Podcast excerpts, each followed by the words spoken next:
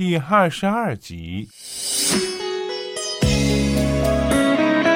李宝莉在楼前下车，恰好遇到公公婆婆散步回来。李宝莉没有跟他们做相互介绍，在电梯里，婆婆问：“那个男人是哪个啊？”“哦，是小景的朋友。”“小景怎么没有在一起呀？”“哦，小景今天有急事。”晚上。李宝莉刚上床躺下，小宝闯进来。李宝莉忙起身说：“哎，快过来坐一下，妈蛮想跟你说说话哎。”“我的作业还没做完。”“哦，那你就好好做作业吧。”“我有几句话要跟你说。”“啊，你说，你说，你的话就是妈的最高指示。”“你在外面是不是有了男人？”李宝莉怔了一下，说：“没有呀。”我哪里忙得过来？那就好。我告诉你，如果你在外面找了别的男人，你就跟我们马家一刀两断，我们一分钱都不会要你的。我立马出门打工，爷爷奶奶由我来养老送终。你莫以为离了你，我们就活不成。小宝说完，看都不看李宝莉一眼，摔门而去，丢下李宝莉目瞪口呆的望着砰的被关上的门板。门背后贴满了小宝稚气的图画，最大的一张画有一个长发卷、穿裙子的大人牵着一个小孩子，题目是“小宝和妈妈”，那是儿时小宝最喜欢画的主题。李宝莉突然觉得，她紧牵的那只小手正在拼命往外挣脱。第二天。李宝莉就给健健打了电话，说她不打算去他那里做。健健追问：“为什么？”李宝莉没有直接回答，只说：“你莫问原因，我难得说出口。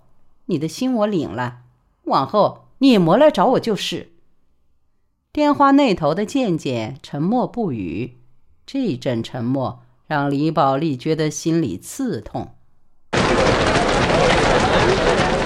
汉正街。以他的喧嚣和热闹，再一次欢迎李宝莉。李宝莉回去的头天，扛着扁担，穿过曲里拐弯的街路和密密麻麻的店铺，觉得就好像正看着一台大戏，吵闹和笑骂，快乐与焦急，聪明和愚蠢，潇洒和土俗，都在这街里展示。扁担们担着货，一路走，一路喊叫。闪开！莫撞了，过隙，擦到了。走上一段，就像看完一个场次。一路下来，声音和色彩跌宕起伏，大俗大雅，五光十色，光彩夺目，真是好听又好看。李宝莉的心一下就亢奋起来，仿佛是被刺激。他忍不住对着几个店铺高喊着：“喂，我又来了，有活就喊我啊！”几个店铺的人都回应着他说：“没的问题，都晓得你打架打赢了。”李宝莉想，以前在这里讨生活，只知辛苦，不知乐趣。隔了阵子再回来，倒觉得这个地方还真是有味呀。所谓生活，想要过瘾，大概就当是这样的：有声有色，有苦有乐，有悲有欢，有泪有笑。李宝莉还抽空去看了何嫂，何嫂上次跟他一起挨了打，但伤得轻，不几天又回去继续做扁担。何嫂正挑着两纸箱塑料面盆，说是要给一个江西的客商送到码头。李宝莉便陪他走了一脚路。何嫂蛮开心，说：“哎呀，宝莉啊，住医院人都养白了，养的不像个扁担了。”李宝莉就笑说：“那你也去养养吧。”何嫂说：“哎呀，还是养你吧，你一养就好看了。我再怎么养啊，还是一个矮冬瓜。”李宝莉便得意起来，说：“哼，不晓得吧？我年轻的时候是我们学校的一朵花。”哎，何嫂就嘎嘎的大笑，说：“跟我俩打架，差点把花都打残了。哎呀，算我欠你一个人情，你帮我啊，结果伤的比我还重。”李宝莉也笑说：“当了扁担，硬是把花 摧残成老树皮了。莫讲人情不人情的话啊，该出手时就出手。”说罢，他便先笑，何嫂也笑，两个女人就一路放声大笑。李宝莉笑完，就像练了一场气功，浑身上下舒坦。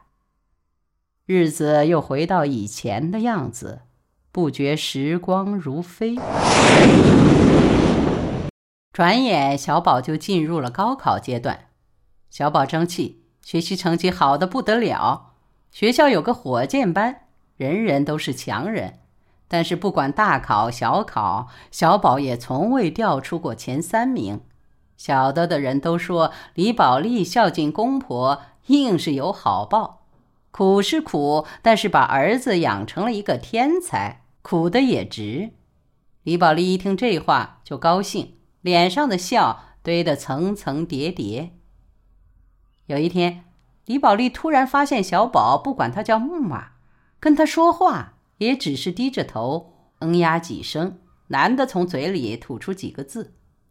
李宝莉不解其故，不知他是偶然还是特意，于是留心观察。这一观察不打紧，李宝莉意识到小宝竟是特意，非但不叫他，连看也不看他一眼。小宝还没满十八岁，本当是眼睛明亮、阳光满面的英俊少年。但李宝莉却在小宝的脸上看到他一脸的阴郁，眼光流转间没有一点儿快乐。李宝莉憋不住，问他说：“小宝，是不是学校遇到什么事啊？你好像蛮不开心呢。”小宝闷闷地说：“没的事。”李宝莉问不下去，小宝的神情寡然，让李宝莉。有心惊之感。李宝莉蛮发慌，就抽了个空，跑到学校找小宝的老师，问小宝最近是不是出了什么事儿。老师说：“不会有什么事吧？学习压力大了，又是青春期，大概总会有一点波动。”老师说完，又问：“小宝的父亲去世了吧？有几年了？”李宝莉想了一下，说。八年了，老师说，学校是指望小宝考清华北大的。家长如果发现他的情绪不对，一定要及时沟通。现在是他的关键时刻。李宝莉忙不迭的答应。回去的路上，李宝莉想，马学武居然已经死掉八年了。这天晚上，李宝莉早早回家。她想跟小宝好好的谈谈。李宝莉买了许多小宝爱吃的菜，让婆婆休息，自己亲自下厨，弄出一桌丰盛的晚餐。婆婆不解说：“哎呀，你发什么疯啊？”李宝莉笑而不答。吃饭时，小宝虽然没有跟李宝莉说话，但却大口大口的吃的蛮香。李宝莉说：“多吃点，把身体调养好。”争取啊，考个好大学。小宝没做声。李宝莉说：“哎呀，我做牛做马累死累活，就只有一个目的，要让你啊将来有个好前程。